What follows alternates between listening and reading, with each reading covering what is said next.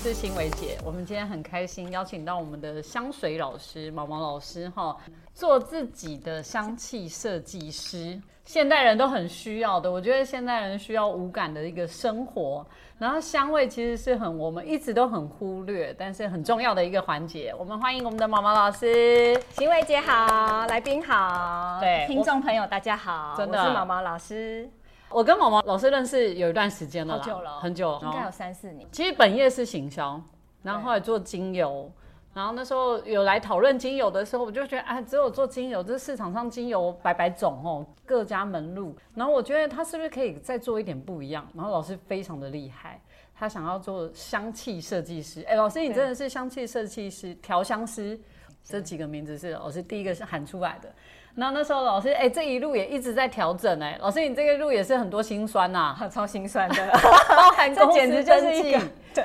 品牌登记。哦，那个是另外一个专业，应该叫老师另外开一门课校长哈。兼对，然后这样一路走来，哎，慢慢的，我上过老师几次课，我就觉得哇，这是一个很棒的课程，因为它其实不是只有找到自己的香味，而是它是可以，呃，更认识自己。对对，所以老师要介绍一下我们最近推出的这个香气设计师的课程，调香宝盒，调香宝盒就是我们现在大家其实我们的桌面有可以看到有一套调香宝盒，里面有三十支单方精油。那这其实我都会跟学员介绍说，这每一支单方精油它都像一个人，所以当我们现在这些人来到我们面前，我们是要用鼻子来跟他们认识，而不是用眼睛来跟他们认识。比如说，不管我们的呃调香工作坊啊，或是我们的证照课，我们介绍的单方精油的支数不一样，可是他们都会重新用鼻子来认识这些好朋友。那我就会让他们来用鼻子来品味，说这个气味或它呈现出来的人格特质是什么样的形象。那它给你什么感觉？哎，其实我觉得我们香气设计的课啊，蛮像是一种说故事的课，嗯所以我们想要开发学员和参与者的那个能力，就是你会透过气味更有画面，或是说你的直觉力会更强，然后你的美学能力和气化和形容和咨询的能力也都会更强。对，因为老师我真的觉得五感里面最少用的就鼻子，哎，鼻子，你知道我们人类一直在这一块一直在退化，但现在二十对在退化，嗅觉是我们一直被低估，但是其实，在哺乳类发展的过程中，其实嗅觉是最重要的。其实我们人类也是哺乳类的一种，但以前哺乳类其实非常重视的是嗅觉，就是它会用嗅觉来寻找伴侣、争地盘、划分地盘。古早、古早、古早时期的哺乳类是靠嗅觉在生活真的，我觉得闻到一个对的味道，其实就对了啦。前几天有一个学员就赖我说：“老师，我小朋友去那个新的幼稚园，呃，一直哭闹，那怎么对办？”那因为这个学员他本来就是学我精油调香的证照班学员，是，那我就说你就看看平时你都帮你的宝贝用什么精油气味在他的环境，因为他平常都有应用在他的生活当中，是证照班学员，他就说，哎、薰衣草和甜橙。然后我就说好，那你就是把它这个精油做成喷雾，在你宝贝要去幼稚园之前，把它喷在手帕上面，可以让他有时候闻一下，对，让他习惯他平时很安定，他在家里居家环境，或是妈妈有在帮他用的这些产品的气味。结果果真那天，他马上回来跟我 feedback 说，老师，他宝宝那天真的情情绪就很稳定，老师也跟他说他比较不哭闹了。哦，真的，哎，我相信哎，我相信。对啊，或是每个小朋友不是有的都会有一条被子吗？啊，对，就是他自己的他其实要的应该是味道，味道。哎对你说，其实我个人怀疑，对，真的有些他他那一条真的有的人是靠触感，有的人是靠气味，，对对。气味真的不可磨灭。对，但是就像老师讲，嗅觉是在退化中，哎，我们一直在低估它的重要性，是，但是它其实影响我们超级深远，只是我们没有发现。对，没有发现，因为我刚才也在分享，我是说我我是基隆人嘛，然后我之前去到一个文青咖啡厅，一个很年轻的文青在那边开了一间店，我说，哎，你怎么没有留在台北，会回到基隆？他说他是基隆人，然后原本也都在台北工作，他六日都会回到基隆，他很喜欢基隆的一个梅味。啊，对，哦真的，我有学员也是跟我讲过，我每次在上我们的香气设计课前啊，我都会有一个问题跟学员互动，我都会问他们说，有没有哪一个气味，你现在一闻到或一想到，你就会有一个感受或一段记忆浮现。然后老师，你刚刚讲的美味，的确我有听过，有一个学员跟我说，老师，我只要闻到某一个。他说的是熊宝贝掺杂着美味。他说他只要闻到那个气味的时候，他就会想到他那时候在基隆念书的那个美味啊。对对对，好有趣哎。嗯，但是那一段每个人对气味的。呃，印象和他诠释出来的那个记忆就不一定都很不一样。那那个学员是唤起了他在求学时候比较不开心的时光啊，是。他就说在在住校那段时间，其实他不开心，所以他每次闻到那一个熊宝贝味道，他就想到那段时光。哎，我们要讲熊叉叉吗？自己把人家讲出来。哦，这好有趣哎，气味真的。所以老师你。其实啊，像我们人在潜意识里面，我们像费洛蒙这种就是一个隐形的气味讯号。我们其实有受它左右在择偶哦。还有你看谁顺眼不顺眼，你不管男生，不管是不是异性或同性，其实你觉得来者何人，跟你会不会同频共振，或是你看起来就觉得喜欢他或不喜欢他，其实这都是隐形的气味造就的结果。真的，嗯，其实它是一种能量。对，有时候我们是自己不没有感知，只会觉得哎，这个人我不喜欢，但有可能是他身上的味道，他身上的味道不喜欢。对，然后有时候它是一种已经隐性的一个讯号，它可能不是你马上及时闻得到的味道，但是它是在嗅觉去影响的。哦，是一个隐形的讯号。但是就像老师你讲，老师你说气味其实是占百分之七十的记忆力哦，就是它其实很应该是说我们五感里面它的影响最快，最快。它因为我们影响我们的呃情绪喜怒哀乐啊，或是我们短期记忆或长期记忆，都是我们大脑里面有一个杏仁核在管理，还有海马回在管理。那这整区都叫大脑边缘系统。那边缘系统其实是气味进去从屏障进去直达的。就是气味进入鼻腔，穿越大脑血脑屏障，直达大脑的边缘系统。所以气味影响我们的感官，或是喜怒哀乐，或是唤起短期、长期记忆，是最快速，而且也最直接，而且你最感觉不到它其实在影响你。所以它这个像是超级直接，它就是像一个按钮一样，直接登了按下去，就是让你唤起了记忆。或是让你有情绪喜怒哀乐，所以我们要让自己开心快乐转念呐。其实气味最快速，比你吃甜点呐、shopping 啦都还快。哎，那如果还不会变胖，还不会有罪恶感。对对对，对。怎么样？每个人不同吗？每个人不同，所以我们教呃香气设计啊，倒不是真的教你怎么样成为一个香水调香师，而是在找到什么气味可以让你快乐。你在感知这些品味、这些气味过程中，你会去分辨说：哎，这个气味我喜欢哦，这个气味会让我有什么感觉？哎，这个气味给我什么形象？给我什么画面？然后去感知它，这样子是不是你就可以找到说：哎，原来在你内心这个气味是其实让你开心的。你下次你如果很低潮或沮丧的时候，你就闻这个气味啊，是不是三秒钟转念就可以让你很开心了？比你真的是去吃甜点还快，吃甜点还。还会真的有罪恶感，是对运动也没有那么快。这让我觉得，就像刚才那个我讲那个文青，他闻到那个霉味，那我想他那个霉味就会让他有一个安定感或者什么的，所以他在追求那个味道。真的，而且真的每个人都不一样。在你的鼻子中，可能你你觉得好闻气味，在别人的鼻子中可能不喜欢。它有的味道会晕香吗？会头晕那些？晕香，晕香比较像是说它里面这个香水的成分啊，对某些人，对某些人来说，它可能比较过敏感，嗯，对，或是不适应。那我们会说，其实通常比较是呃化学有化工痕迹的人力介入的这种化工痕迹，比较会有这种状况。啊，天然的比较天然的不会，这跟说呃你在你的身体里面容不容易代谢有关。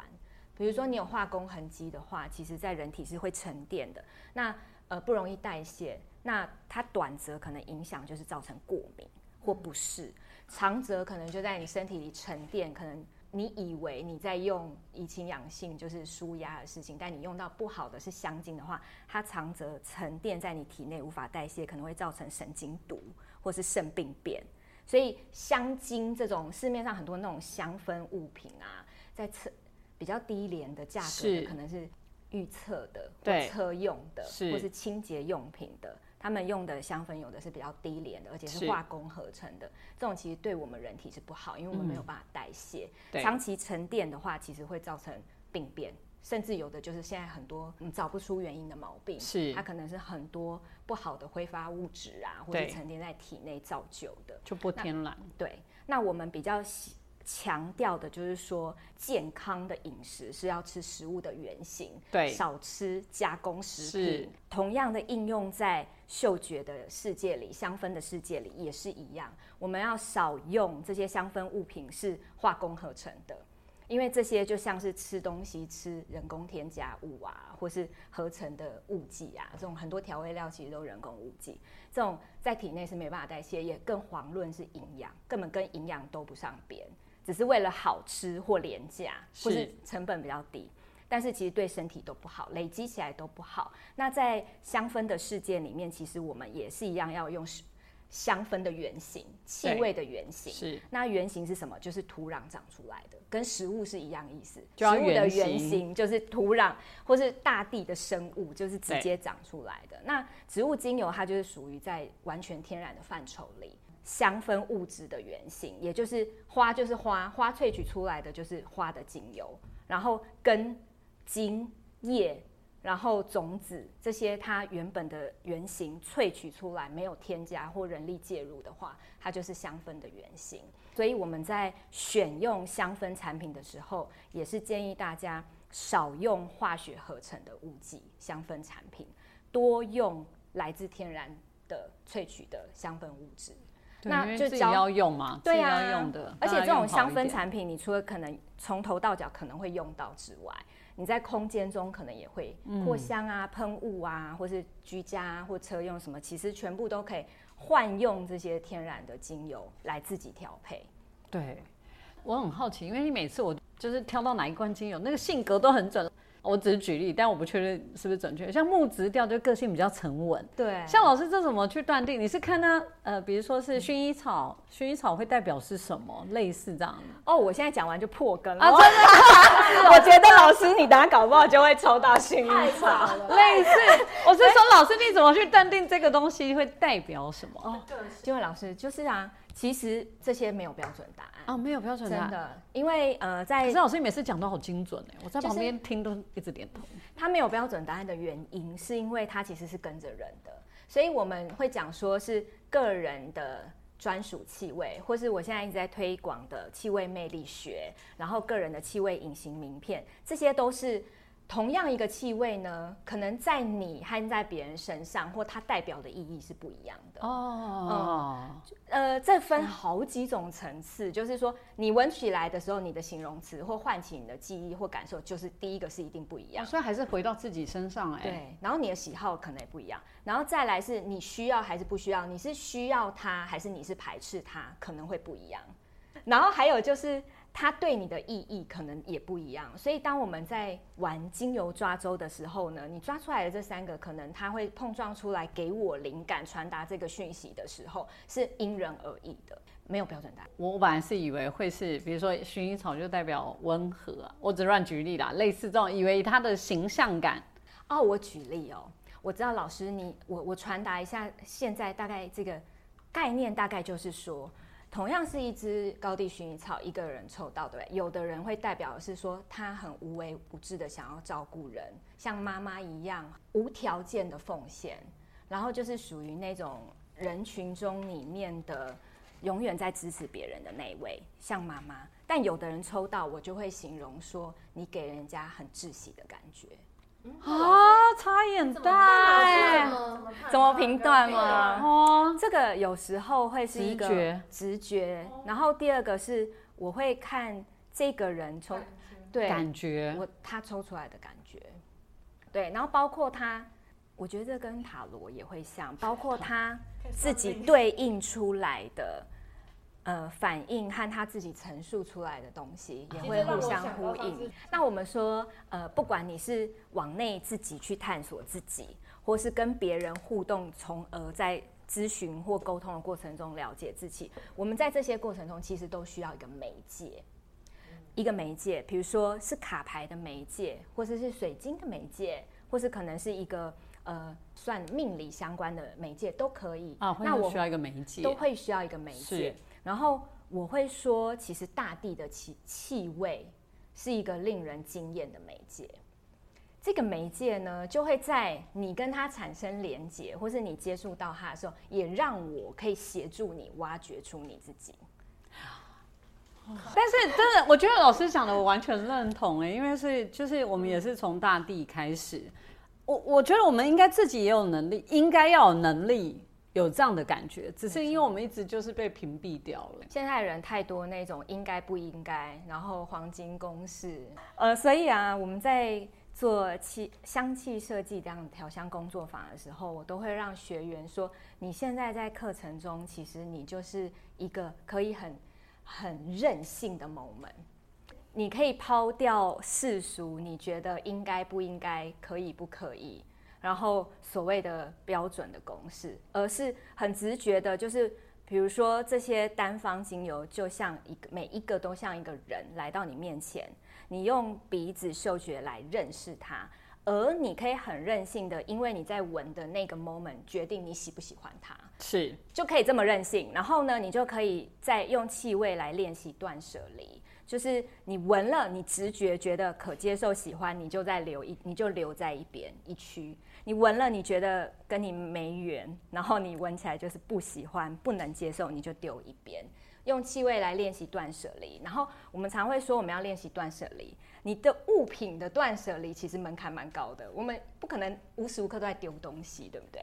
那人际关系的断舍离也是一样啊，你不可能说你看谁不爽你就把他踢出门，更难，对对，更难。所以人际关系的断舍离也成本超高。气味断舍离就是他像他像一个人，他走到你面前，你就可以觉得你就可以很任性的断舍离，说哦我我我我我要还是不要。那我们在做香气设计的时候呢，我们在用气味来认识这每一只好朋友，到时候你可以决定谁留在你的团队里。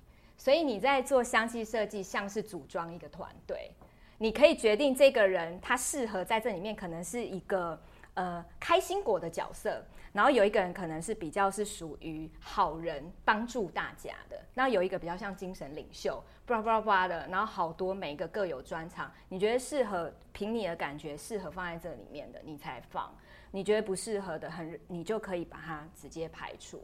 所以在香气设计的过程中，参与感和你更深的认识自己的喜好。然后去判断、去去感知这个过程，其实非常重要。哎，我觉得这是一个很好的训练哎，因为我们平常其实也没有这种训练。我们通常都很多这个年代，尤其资讯爆炸年代，很多都照单全收哎，很少会叫你不要，就是你会一直看、一直吸、一直看、一直吸。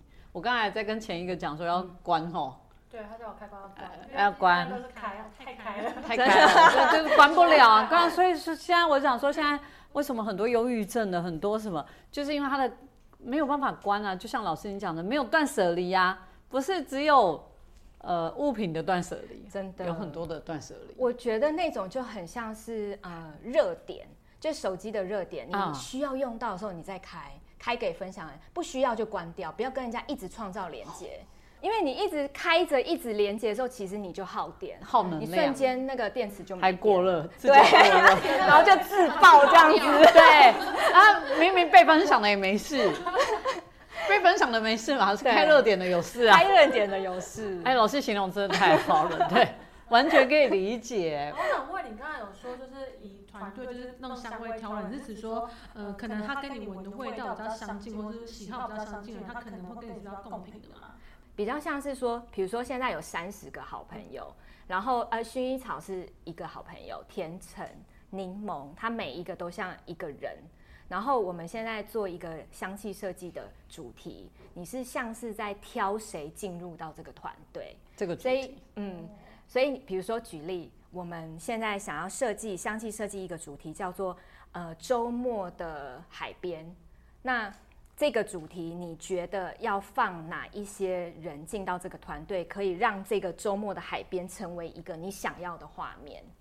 这跟设计很像啊，很像。对吗？你周边呃海边这个设计主题，你衣服的元素要加哪些，你也要挑过。挑过都不不一样。样，对对。对，嗯，我们说视觉上面的设计，可能我们就是看色彩啊，对看元素啊，圆圈、方块，就是每个不同元素。那因为香气、气味这件事情，一直以来被大家认定是太虚无缥缈、太抽象，所以我们在做这样的引导和教学，希望把大家这个感知能力和被重视的程度提高的时候，我们要让它具象化，让它可被理解。对，不然对很多人说你你闻起来就凭感觉，他永远学不会。所以我们要让他是跟他有共同的语言。那我们就创造一些，就是比如说，你就把它想象成人，他给你像这个甜橙，它看起来是像是闻起来，你形容一下它是几岁，大概是几岁？哦，有人会说闻到这个甜橙，我觉得它像孩子，大概五岁到十岁之间。那我会说，那你觉得它大概是什么样的感觉？他们就说，哦，感觉好像蛮开心的，在草地上奔跑。那这时候是不是就这个气味呢？它就具象了，它就会变成一个你用拟人法的方式，让你更认识它，而不是它只是闻过就忘掉的一个味道。